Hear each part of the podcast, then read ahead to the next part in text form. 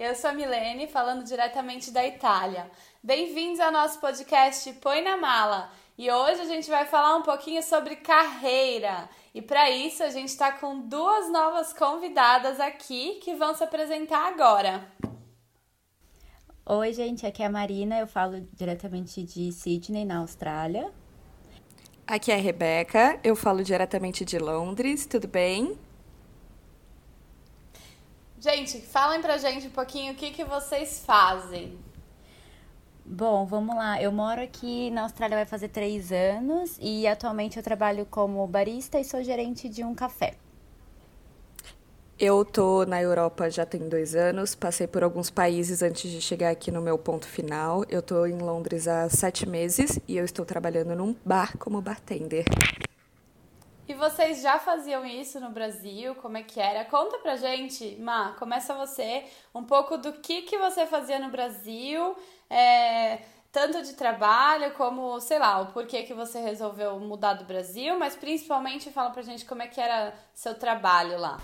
Bom, eu sempre trabalhei na indústria automotiva, desde que eu me conheço por gente, desde a diretamente concessionária, depois passei para importadora como analista de vendas. E minha maior uh, motivação assim para sair do país foram aquela coisa que todo mundo acho que passa muito estresse, trabalha muito, longas horas, sempre aquela promessa de promoção, aumento de salário que nunca vem.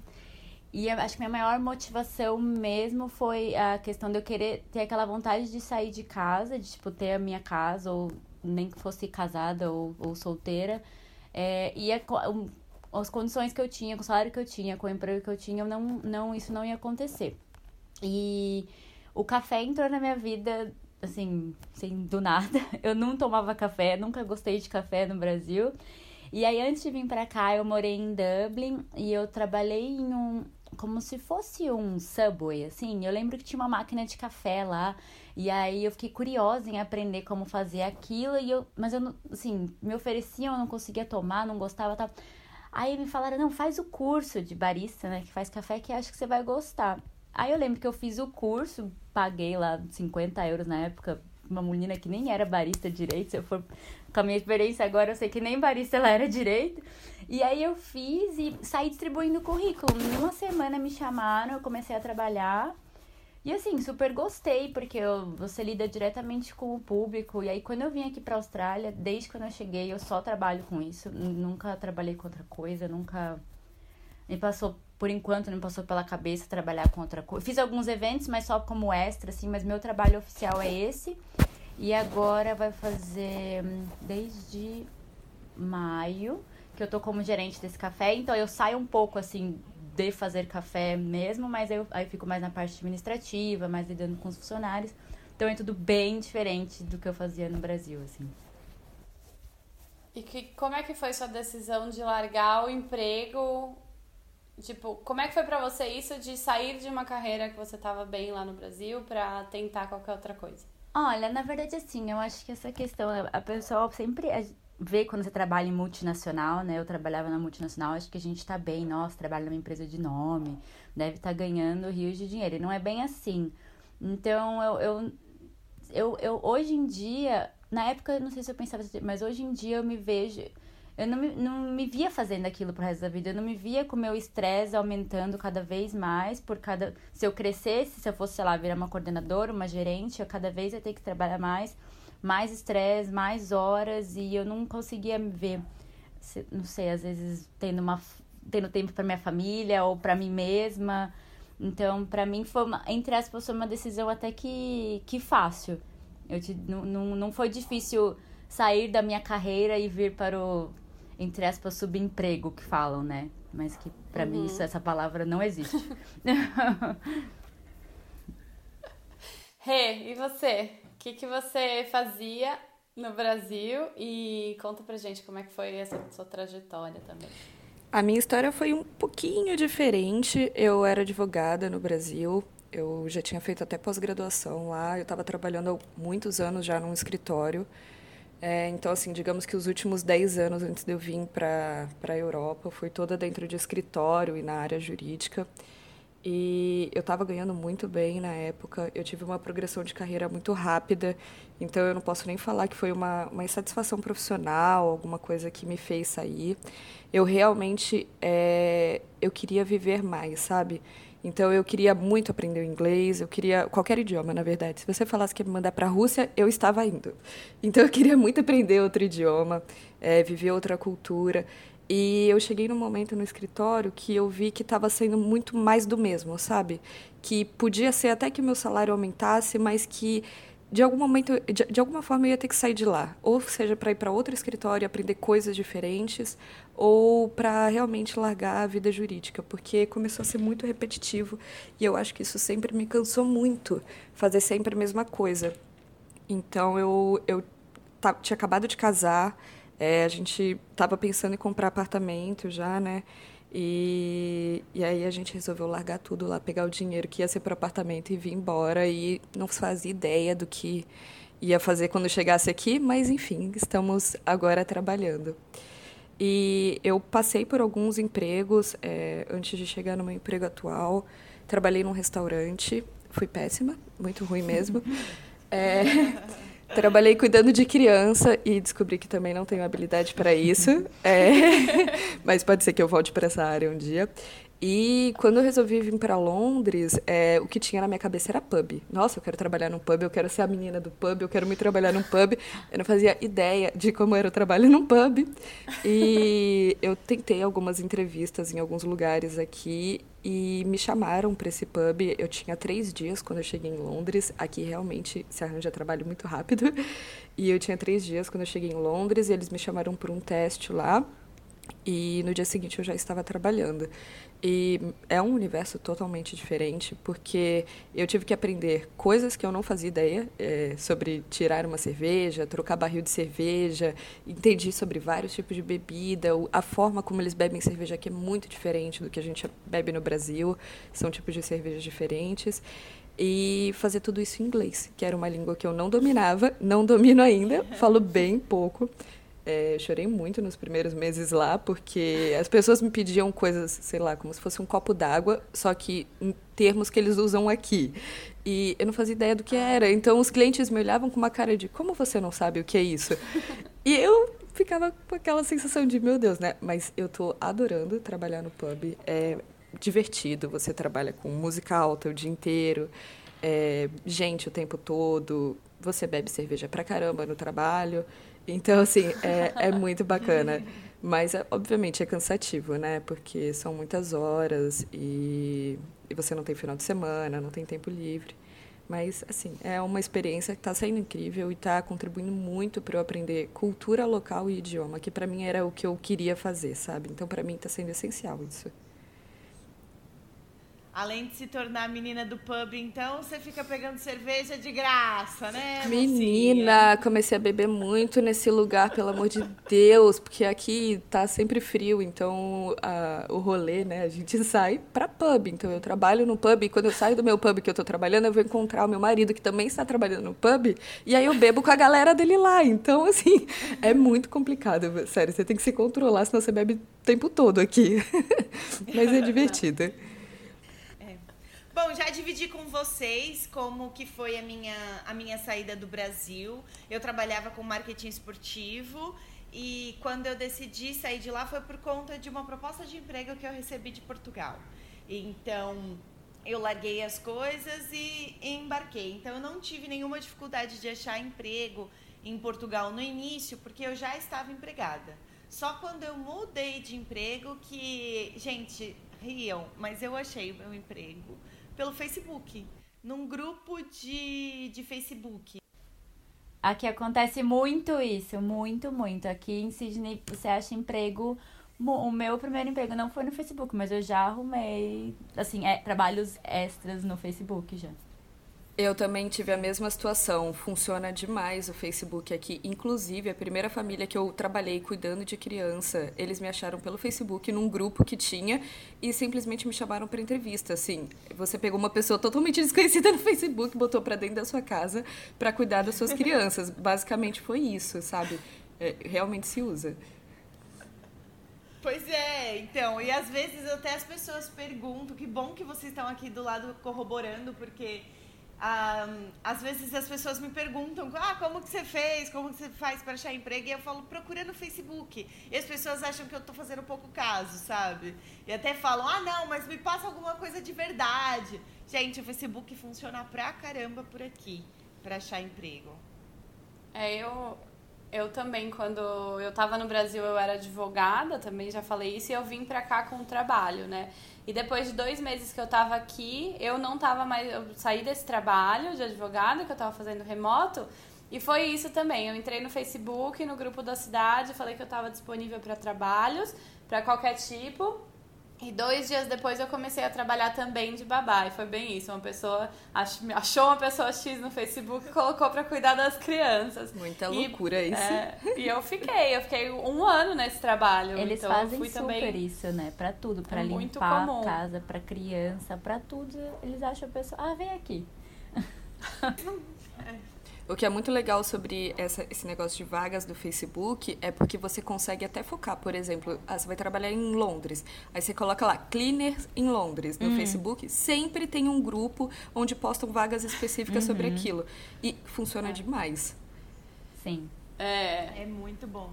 Isso mostra a segurança de um país, né, gente? Porque no Brasil jamais nós faríamos isso, em São Paulo pelo menos, pegar um estranho no Facebook para limpar minha casa ou para para ser pra cuidar dos do filho. filhos. Nunca. É, mesmo. não, isso não, Não dá. acontece mesmo. Então, achar emprego aqui acho que foi meio fácil para todo mundo, né? Essa questão do achar, porque aqui é isso, tem muito acesso a, a enfim, tudo, todo tipo de, de contato com empresas e com pessoas que querem empregar. É, e alguma de vocês, é, você se arrepende, Má? Começa você, você se arrepende algum, em algum momento de ter mudado de carreira? Já passou pela sua cabeça, ah, e se eu tivesse. Você trabalhava em qual empresa mesmo? Eu trabalhava na Jaguar Land Rover no Brasil. É, eu trabalhava na, na- no escritório deles que cuidava de toda a parte de importação para o Brasil e para América Latina. Então é o escritório, a sede da Jaguar Land Rover no, no Brasil é em São Paulo. É, na verdade, sim, não, eu não me arrependo. Já quando eu vim pra cá, essa questão de aqui é diferente da Europa, é, precisa da questão de visto e tal. E aí eu, eu queria, eu vim com. Isso é um outro tópico, mas eu vim com visto, eu precisava mudar. E aí eu fui estudar e eu fiz, eu terminei agora minha, minha pós aqui. E aí eu pensei, ah, vou fazer a pós, então acho que pode me dar uma vontade de voltar, né? Pô, é uma. Era é de gestão. Eu fiz a pós em gestão de negócios e projetos, não sei mais ou menos como fala em português. E aí eu falei, ah, acho que isso vai me dar uma, uma vontade de voltar, vou começar a estudar tudo que eu fazia um pouco. é, não sei. E nesse café, é engraçado que nesse café que eu trabalho hoje fica no centro de Sydney. Então eu tenho contato direto com todos os tipos de, de pessoas que trabalham no mundo corporativo. E aí eles me perguntam toda hora, ah, e aí, como que tá? Você acabou? E quando que você vai procurar um trabalho? Aí eu, mas eu já tenho um trabalho, sabe? Assim, assim, eles me tratam com total respeito. Quando eu falo pra eles que essa é a minha decisão, que é o que eu quero fazer, que eu tô feliz, eles super entendem. Só que primeiro é um pouco de espanto. Mas eu tive isso. Quando eu comecei a pós, eu falei, não, acho que eu vou querer voltar. Mas é agora que eu acabei, eu falei, eu pensei, eu falei, ah, eu acho que. Eu ainda não tô preparada. Eu, assim, eu sou do tipo de pessoa que eu nunca digo nunca, sabe? Eu acho que tudo que eu tenho, tudo que eu aprendo, mesmo na, na pós, no meu trabalho no Brasil, aqui, tudo é válido, tudo é válido como experiência. Mas por enquanto eu tenho, assim, zero vontade de, de voltar para qualquer tipo de escritório ou corporativo ou qualquer coisa assim. É. E você, Rê, em algum momento você se arrepende? Passa aquela coisa de quero ser advogada de novo? Como é que é pra Não. você? Eu, eu não me arrependi de ter largado a vida jurídica. É, eu sofri muita pressão por isso, é, da família e dos amigos, demais, porque todo mundo pensa, nossa, você é advogada como? Você vai largar isso para trabalhar num bar, sabe? E quando eu me mudei para Portugal, que foi o segundo país que eu fui, foi quando mais me encheram o saco, porque Portugal fala a mesma língua e a gente consegue advogar lá com a inscrição na Ordem dos Advogados. Depois, se você quiser, num outro momento, a gente pode até falar mais sobre isso. E por pressão da família e das pessoas falando um monte, eu me inscrevi no mestrado lá. E eu lembro que no mestrado em direito. E eu chorei duas vezes pro mestrado. Primeiro quando saiu a primeira lista e eu não fui aprovada. E eu chorei porque eu tinha não tinha sido aceita e não ser aceita às vezes te incomoda, né? Uhum. E só que eu é. chorei muito mais na segunda lista que eu fui aprovada, porque aí eu falei, vou ter Agora que fazer vou... essa porcaria de mestrado.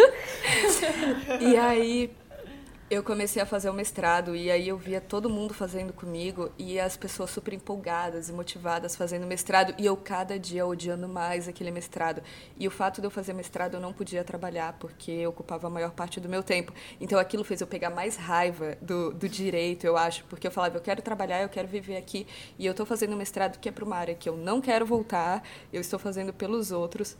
Até que me deu cinco minutos lá, eu falei, Dani, estou largando o mestrado.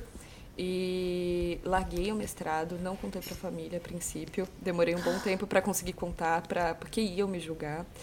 E fiquei trabalhando, foi quando eu comecei a trabalhar no restaurante lá. E logo depois a gente resolveu vir para Londres. E aqui em Londres, para advogar, é muito difícil, é, graças a Deus. E aí eu até penso em voltar para o mundo corporativo. É uma coisa, é um plano bem para o futuro, é um plano bem distante. Talvez eu até aproveite a carga jurídica, mas eu não quero mais advogar. Então, assim, é uma coisa que eu vou ter na minha bagagem, mas eu não quero fazer de novo. E se, também, se voltasse para o Brasil, provavelmente eu não advogaria de novo também. Essa questão que ela falou da família é engraçado, porque naquela, numa época, óbvio que eu não sou, ninguém é 100% seguro o tempo todo, uma época eu coloquei em xeque, pô, será que, né, não deveria tentar e tal. E eu lembro certo um dia que eu falando com a minha avó, assim, pelo FaceTime, ela, ah, eu rezo todos os dias para você conseguir um emprego na sua área. Porque eu sei que você vai ficar mais feliz. Aí eu, mas eu tô feliz, sabe?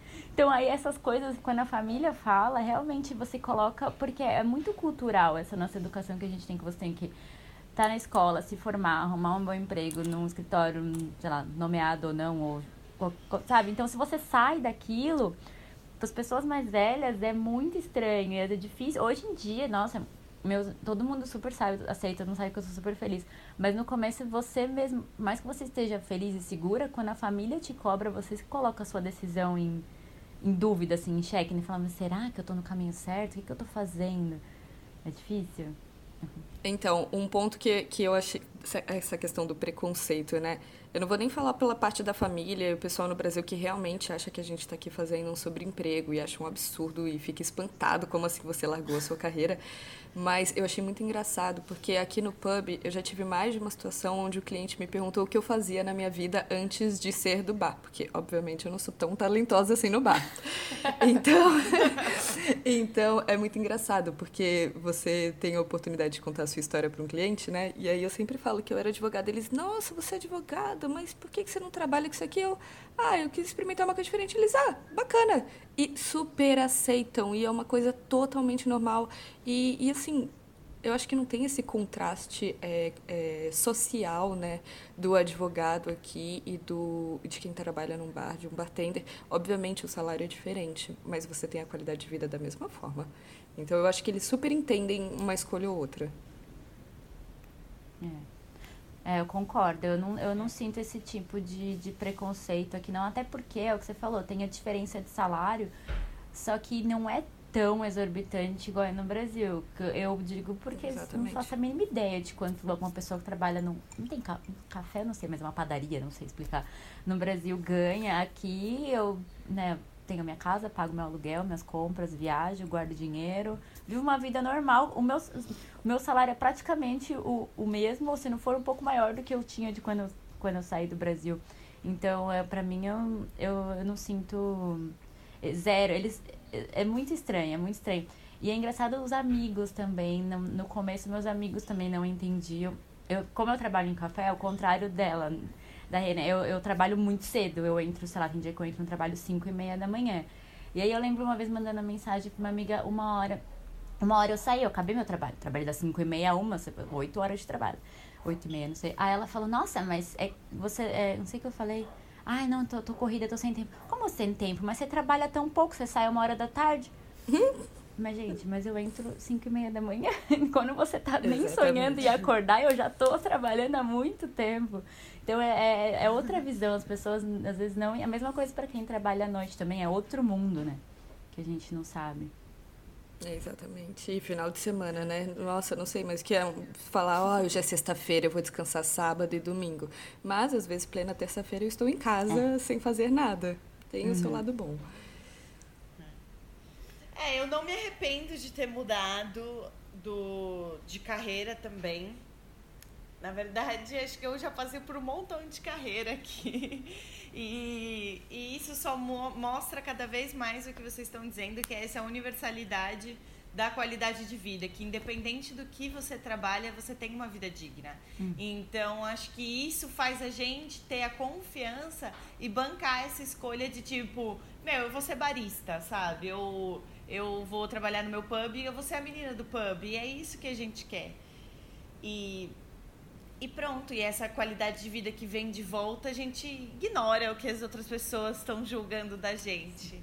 Agora, um ponto que eu acho legal a gente dividir é o quando a gente julga nós, quanto a gente se julgou.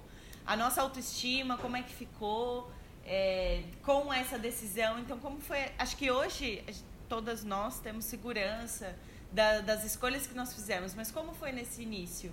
Então, Má, divide com a gente como que ficou, tipo, sua autoestima e como que você ficou no início dessa decisão. Olha, eu acho que eu já posso falar que eu já passei por várias, várias fases, assim.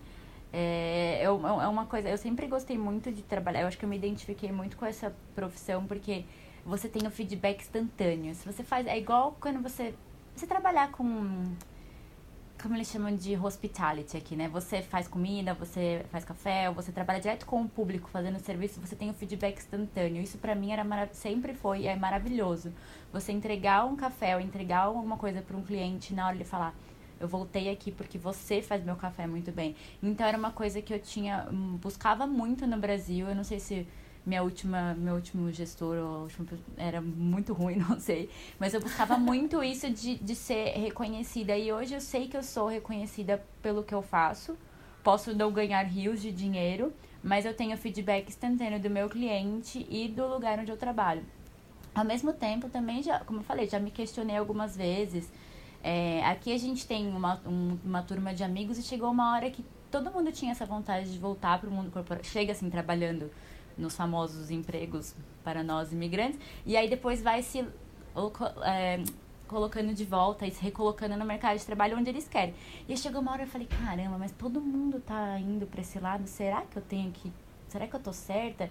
A gente, não, é o que eu falei, eu não vou ser 100% segura o tempo todo. Mas aí, quando eu chego no meu trabalho e eu tenho esse feedback, alguém falando que eu sou boa no que eu faço, isso me, isso acho que dá um, um up na autoestima que, que apaga qualquer tipo de, de preconceito, de dúvida. Ou quando eu termino meu trabalho sexta-feira, uma e meia da tarde, vou, vou pra praia, aproveitar o verão, enquanto a galera no escritório vai trabalhar até às sete. Isso também me deixa bem feliz. Mas, é, acho que... Mas é, eu... Mas posso dizer que na maioria das vezes o que me deixa, o que melhora, assim, minha autoestima me motiva todos os dias é isso. É você ter o reconhecimento do seu trabalho na, no momento. Você, o cliente, você olha pra cara do cliente e você vê que ele tá feliz com o que você tá fazendo pra ele, sabe? Entrega pra ele. Muito bom. Muito bom. E você, Rê, como que foi? Então, Como que está sendo? Eu super concordo desse negócio do feedback instantâneo. Aqui é, tem um pouco da cultura das tips, né? Que são as caixinhas. Então você vê que se você tá num dia que você tá mal, que você tá de mau humor, você não recebe um centavo de tips. E tem dia assim, ó, que só vai entrando dinheiro, é maravilhoso. Você volta para casa com, com o bolso cheio. É, contar uma curiosidade, eu tive um cliente uma vez que me deixou 150 dólares. Sério, Meu fiquei, Deus. eu fiquei chocada, chocada. Óbvio que isso não acontece com frequência, mas assim, é, é muito comum um cli- cliente deixar 5 libras, 10 libras. É muito dinheiro isso, sendo que ele paga 6 libras por uma cerveja. Então, é realmente a questão do atendimento. É, e eu vejo que, vou até vou até falar assim, né? Mas você vê muito que é pelo fato de ser brasileira. Porque a gente sorri pra todo mundo, a gente é simpático, a gente conversa e eles adoram isso. É o nosso diferencial. Então você tem essa possibilidade do contato mais próximo com o cliente. Sobre o, a questão do, da autoestima, né? É, é muito estranho, porque ser advogado, você tem muito status, né? É, falam que o advogado ele se acha o máximo, isso é totalmente verdade, a gente acha mesmo. a gente acha mesmo.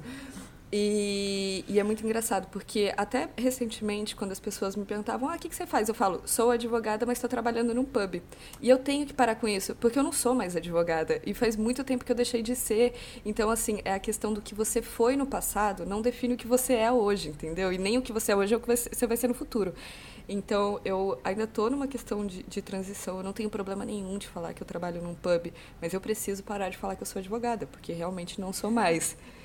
Não sou mais. Mas, assim, eu tô adorando. É uma experiência incrível.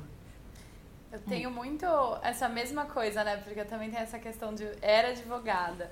Então, mesmo que hoje eu esteja trabalhando com cidadania que mais ou menos tem a ver, porque tem documentação e tal, tem, por exemplo, o processo da cidadania que é via judicial, que eu não faço. Daí todo mundo fica, ai, mas você é advogada, por que, que você não aproveita e faz também? Porque eu não gosto, eu nunca gostei de ser advogada, eu não gosto de advogar. Nem no Brasil eu gostava, por que, que agora que eu tô fazendo uma coisa que eu gosto, eu vou me meter a fazer o que eu não gosto porque eu de era novo, advogada? Né? E muita, é, e muita gente me fala é, isso, tipo, ainda tem muito aquela coisa, né? Ah, Milene, ah, a Milene é advogada. Não, a Milene não é advogada. É isso, eu não sou advogada. Eu me formei, beleza, eu fui advogada, mas eu não sou advogada, né? Então tem, tem muita gente que ainda vê, sei lá, alguma coisa de lei e fala, ah, a Milene deve entender.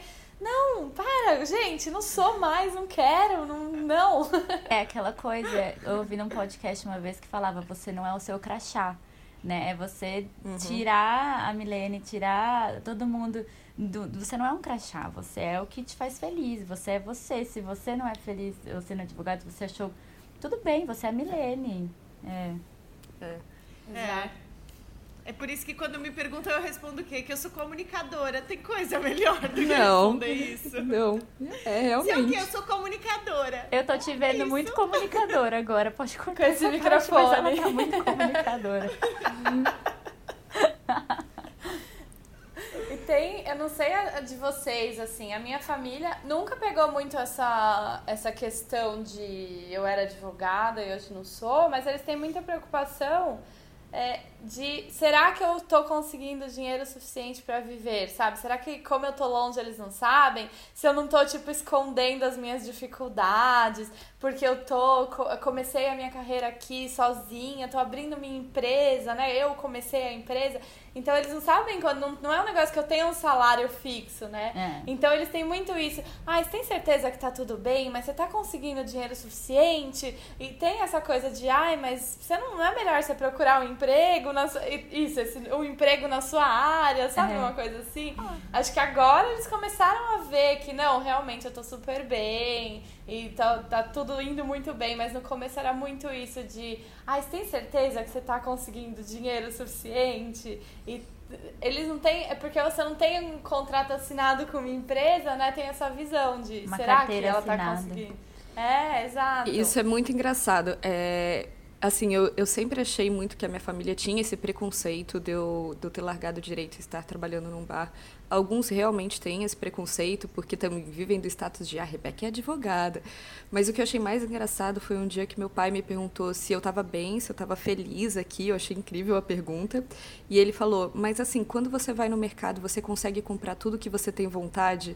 Ou seja, a preocupação é realmente essa: se você está é. conseguindo oh. cumprir as suas necessidades básicas, sabe? Eu falei: Não, pai, eu tô, tal, tá tranquilo, não tenho problema nenhum com isso. Obviamente, eu ainda não tenho grana para sair viajando do jeito que eu gostaria, que seria todo final de semana, mas, mas eu consigo cumprir todas as minhas necessidades básicas, consigo juntar dinheiro, o ano que vem vou para o Brasil, então, assim, é, tá tudo tranquilo. Então, realmente, muitas vezes da preocupação sobre a questão da carreira da família é saber se você tem condições de ter uma vida confortável, se as suas necessidades básicas estão sendo cumpridas. Hum. Mesmo porque, se eu precisar de dinheiro aqui, pedir para a família é muito complicado. O dinheiro aqui vale cinco vezes ou mais do que o real. Fora de então, né? Então, eu acho que eles também se preocupam com esse ponto. Como é que eu vou ajudar a Rebeca se ela tiver uma necessidade lá, entendeu?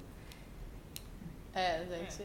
Acho que todo mundo aqui é mais ou menos igual, assim, em termos de família. É. Ninguém é de família muito rica que não, pode. Ah, cara. Eu acho que é, então. eu acho que minha mãe só se, tra se tranquilizou, assim, ela entendeu um pouco mais tudo quando ela veio pra cá, né? Ela veio pra cá esse ano, passou 40 dias aqui, aí ela até ficou brincando, falou: "Ah, você tá rica, só casa pra mãe, tô rica, eu pago aluguel, não, mas é brincadeira, porque a gente sai. Porque aqui, para quem vem como turismo, é um pouco. As coisas parecem um pouco caras, mas pra, pro que ganho em dólar e que tô acostumada. Não, mãe, eu não tô rica, é normal. Mas ela ficou mais tranquila quando ela veio aqui, viu minha casa, viu onde eu moro, viu meu, foi no meu trabalho, viu como é que é, que meus chefes são maravilhosos. Aí acho que ela ficou bem mais, bem mais tranquila nessa, nessa parte, assim. Olha, eu não tô tranquila, eu preciso ir até aí dar uma visitada aí pra ver se tá tudo bem, viu? Que eu morro de vontade de conhecer a Austrália e Sydney. E é isso, eu vou aí pra eu ficar bem tranquilinha. Ai, pode, pode vir, pode vir. Minha eu casa está aberta, estão todas convidadas. Eu lembro que você falou isso da sua mãe querer ver, né, o seu trabalho. Quando eu tava trabalhando de babá, a minha mãe, quando ela chegou aqui, ela falou: Ah, eu quero ir, quero conhecer as suas meninas, quero conhecer a mãe delas. e ela foi, tipo, ela foi na casa que eu cuidava, ela quis conhecer as meninas, os pais. Nada a ver, sabe assim? Aí ela fez massagem na mãe da menina, já atendeu, virou cliente, ah. convidaram depois para um, pra um aperitivo, tipo um happy hour. E foi assim, mas é muito engraçado isso do tipo, eu preciso saber participar da sua vida, né? uhum. né? E no episódio que a gente falou com as irmãs, a minha irmã falou justamente isso, né? Que elas, o, o que ela sente falta é ela não conhecer como é estar aqui, como é o dia a dia, como é meu trabalho, como é minha casa. Então eu acho é. que isso dá realmente essa tranquilidade para eles, né? De Agora eu tô vendo que ela tá bem mesmo. Eu conheço a casa dela não só de vídeo, porque às vezes, sei lá, num vídeo ela pode mostrar só a parte boa. Uhum. Mas a pessoa é. vir e, e é. realmente ver o que você tá vivendo sim, faz essa. Sim. Daí acaba um pouco essa questão de status, né? De, ah, Entender ah, sua bem, rotina, eu acho também. É diferente. É. E aí eles conseguem entender que sim, nós temos os nossos empregos que não são empregos normais para todo mundo no, no Brasil, mas que são empregos que tá tudo bem. É. E eu lembro, eu lembro quando eu fui em 2009 para a Austrália, que eu trabalhei de garçonete, acho que foi aí que eu comecei a valorizar muitos esses chamados subempregos, porque olha, quem fala qualquer coisa que não é digno ou qualquer coisa do tipo, nunca, assim, sério, tenta trabalhar um dia nesses lugares que. É muito meu, pesado. É, um, é muito. Trabalho muito puxado. Exige, e é isso que. É o que a Rê falou, sabe?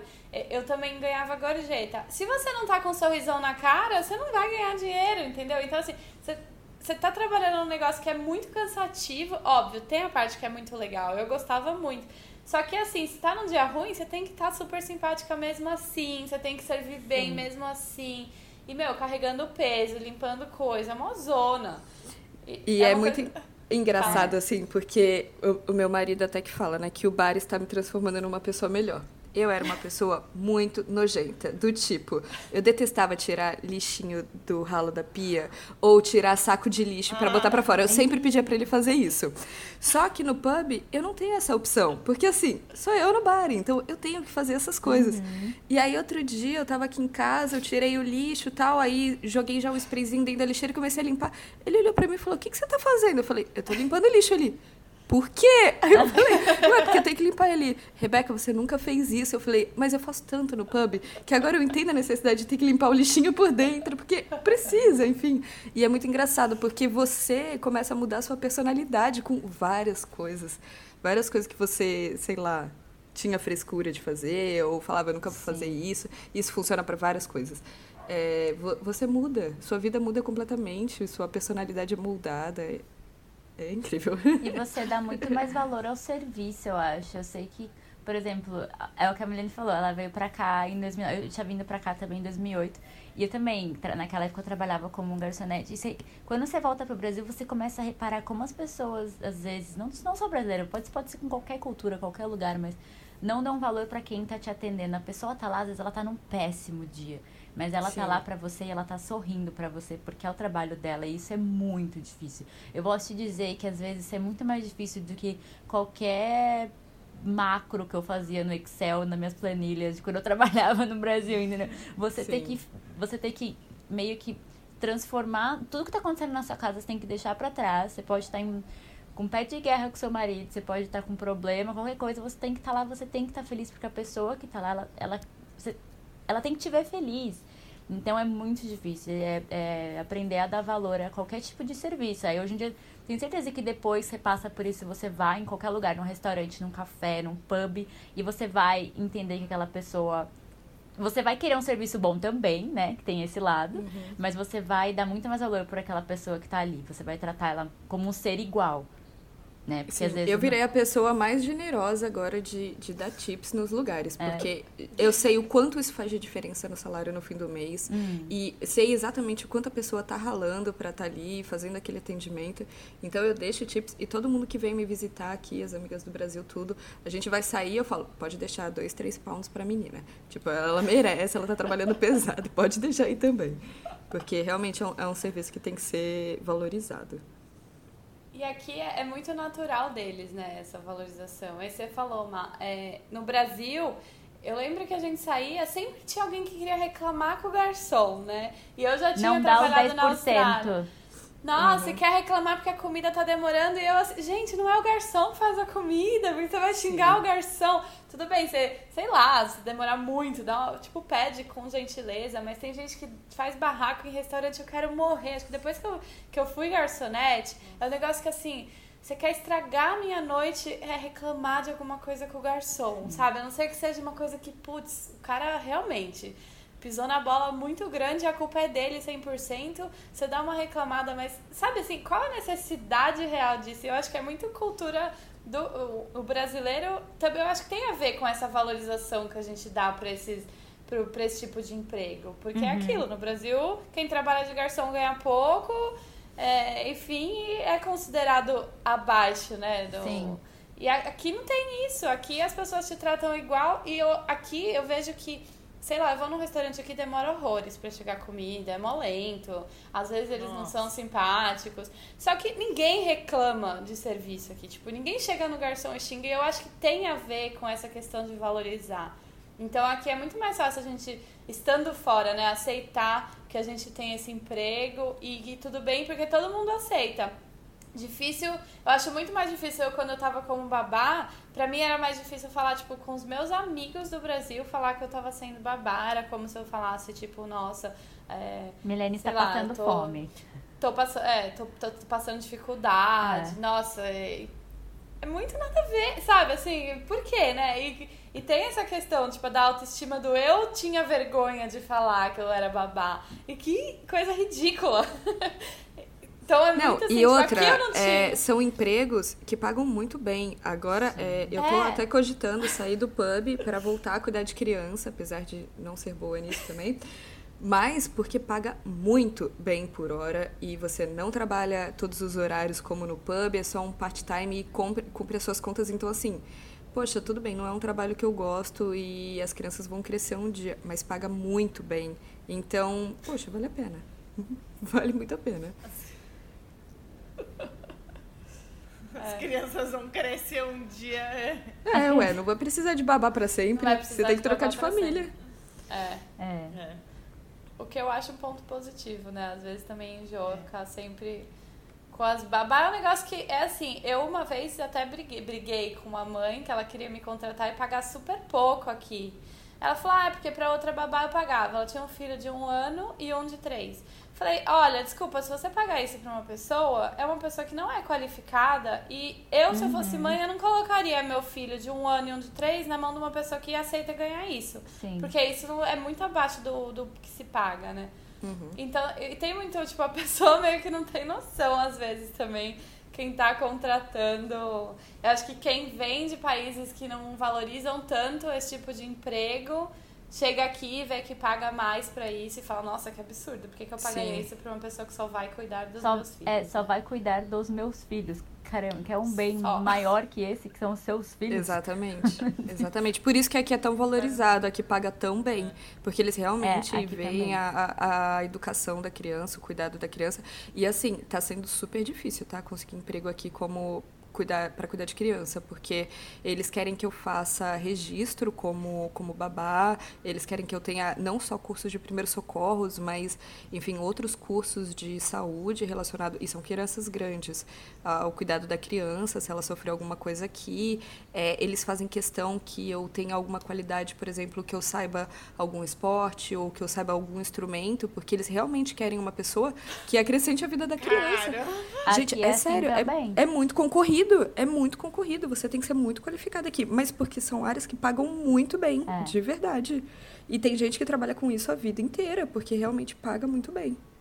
E porque gosta, né? Pra- Não vai trabalhar a vida inteira, É, também tem que gosta de gostar. criança. De criança. Tem É, que então. gostar. Pra mim, assim, o horário da 1 às 7 tá excelente, porque mais do que isso não dá. Realmente, é muito tempo com uma criança. Não dá pra mim. Mas. e Contrate a Rebeca, ó. É, eu sou seu excelente babá. Dá uma E assim- às sete da noite, ela já tá atacando a escada. E assim, o que eu achei muito bacana aqui também, é, aproveitando esse negócio da carreira, né, que pode ser uma coisa que eu venho a fazer em breve, é o negócio que eles dividem a babá. Então, por exemplo, eu não vou ser babá de uma única família, são três famílias vizinhas, e aí uma precisa no período da manhã, o outro precisa de terça e quinta, e o outro precisa de sexta. Então, eles fazem um pacote, me pagam um salário juntos, porque eu posso pedir um salário maior, é dividido entre as três famílias, você não fica muito tempo com a mesma criança, e você tem atividades diferentes, sabe? Eu achei bem interessante, particularmente. Legal. É, eu acho que numa visão geral, assim, é isso que a gente falou. O importante mesmo é você se sentir bem com o que você tá falando. É óbvio que tem essa questão cultural de pessoas te julgam ou não, e nem sempre é fácil a gente deixar a opinião dos outros de fora, né? A gente acaba sendo influenciado sim. Mas o que a gente busca, acho que todas nós aqui buscamos e que eu acho que todo mundo precisa buscar quando está mudando de vida é, é essa questão de qualidade de vida. Então, se você era estressado no Brasil, não é por causa de status que você vai voltar para o mundo corporativo, sabe? E eu gosto disso, que aqui o status não é tão importante como é no Brasil. No Brasil a gente tem muito isso, é muito forte. E aqui não. Então, assim, se você gosta de criança, tudo bem você ser babá. Se você gosta de interagir com o público, de bebidas, de não sei o quê, vai trabalhar num bar, vai trabalhar num restaurante, vai fazer café. Porque aqui é muito legal isso que a Marina falou de feedback na hora. Meu, é sensacional, é muito gostoso. E é, você faz um monte de amigo, você conhece um monte de gente. E você ganha um salário ótimo pra viver. Só pra finalizar também, o que eu sempre falo é assim, se você quer tentar alguma coisa, vamos supor, pra quem quer sair do país, quer tentar alguma coisa, não sabe, você não sabe se vai gostar ou não, você tenta, vai ter, pelo menos aqui em Sydney, assim, eu já conheci gente que passava por várias áreas, vai tentando, e se um dia você quiser voltar pra sua área, pro seu corporativo, eles não vão ter um preconceito, ué, mas por que, que você ficou dois anos sem trabalhar com isso? O que, que você tava fazendo? Ah, eu tava. É, tava. Assim, quis um, um, um break, um intervalo, quis mudar, quis fazer outras coisas e agora quis voltar. Então é super aceito. Eu vejo aqui, é super. Ou então, ah, quis tirar de um ano sabático, fui viajar à Ásia. Vai, entendeu? Assim. E aí depois, se quiser, eu acho que aqui, pelo menos, não sei como é que é aí, eles são super abertos quanto a isso. Você sair desse seu mundo e for fazer outra coisa, vai ser feliz, vai ser tentar felicidade. Ah, não deu certo, era melhor lá, volta, entendeu? Aqui é, pelo menos é super tranquilo quanto a, quanto a isso. É, aqui eu vi também que essa questão do, do ano sabático, ou de você ter outras experiências no currículo, é super valorizada, porque você é um, é um profissional com mais experiência de vida, mais carga de vida. E isso- Open-minded. Isso, Yes. exatamente. Isso conta muito pra eles. E, e uma coisa que, assim, pra mim é, foi difícil e, e ainda está em evolução é a questão de você decidir o que você vai fazer. Porque, obviamente, quando você chega num país, o que você precisa é de dinheiro. Então, as oportunidades que vão aparecendo primeiro é o que você vai pegando para fazer. Só que chega num momento que você se estabiliza financeiramente e você começa a poder escolher. E isso é muito engraçado, porque você olha para um mar de oportunidades e você começa, ah, isso eu não gosto de fazer. Poxa, isso é uma carreira legal, isso é uma área legal que talvez eu goste, eu tenha interesse em ir. Então, assim, você pega a sua vida que foi no passado no Brasil e você tem a oportunidade de começar um livro novo. Isso é muito legal. Você descobre habilidades suas que você não fazia ideia que você ia ter se você continuasse naquele script de é, faz o colégio, faz faculdade, entra para trabalhar na área que você fez e morre fazendo aquilo, sabe? E aqui não, porque abriu uma, uma oportunidade, uma janela nova nas nossas vidas, né? uhum. né? A gente está tendo a oportunidade de ver um mundo novo. E é muito legal. Eu penso que, assim, talvez eu não consiga trabalhar no bar o resto da minha vida. É, o corpo nem aguenta, né? É. Mas é, eu tenho tempo aqui e eu tenho oportunidade de olhar para outras carreiras, outras atividades e decidir com mais calma o que eu quero fazer. Porque o salário do pub hoje paga as minhas contas. Então eu consigo ter uma decisão um pouco mais tranquila de que, que eu vou trabalhar até eu ser mais velha, me aposentar, enfim. É, o fato de você poder começar um livro em branco é muito legal.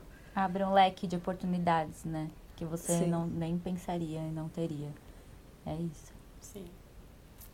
É isso, gente. Muito obrigada pela presença das duas. Adoramos Imagina. ter vocês aqui com, com a gente. Adorei. E numa próxima, talvez a gente faça de novo. Vamos falar de outras coisas. Foi muito gostoso. Ah, adorei também. Foi mesmo, obrigada olha... pelo convite. Muito obrigada também, meninas. Foi muito bacana participar com vocês. E, nossa, a gente entende a dor uma da outra, né? então é muito legal compartilhar, assim. Eu também estou uh, aqui agradecendo, adorei gravar com vocês, meninas. E parabéns aí pela história de cada uma. Ah, parabéns pela coragem de todo mundo, Isso. de enfrentar, enfrentar os preconceitos e ser feliz. Isso. É isso aí. E no próximo episódio, a gente vai conversar um pouco sobre como lidar com as perdas e o luto quando a gente está longe das pessoas quando alguma coisa acontece. E aí, gostou? Põe na mala!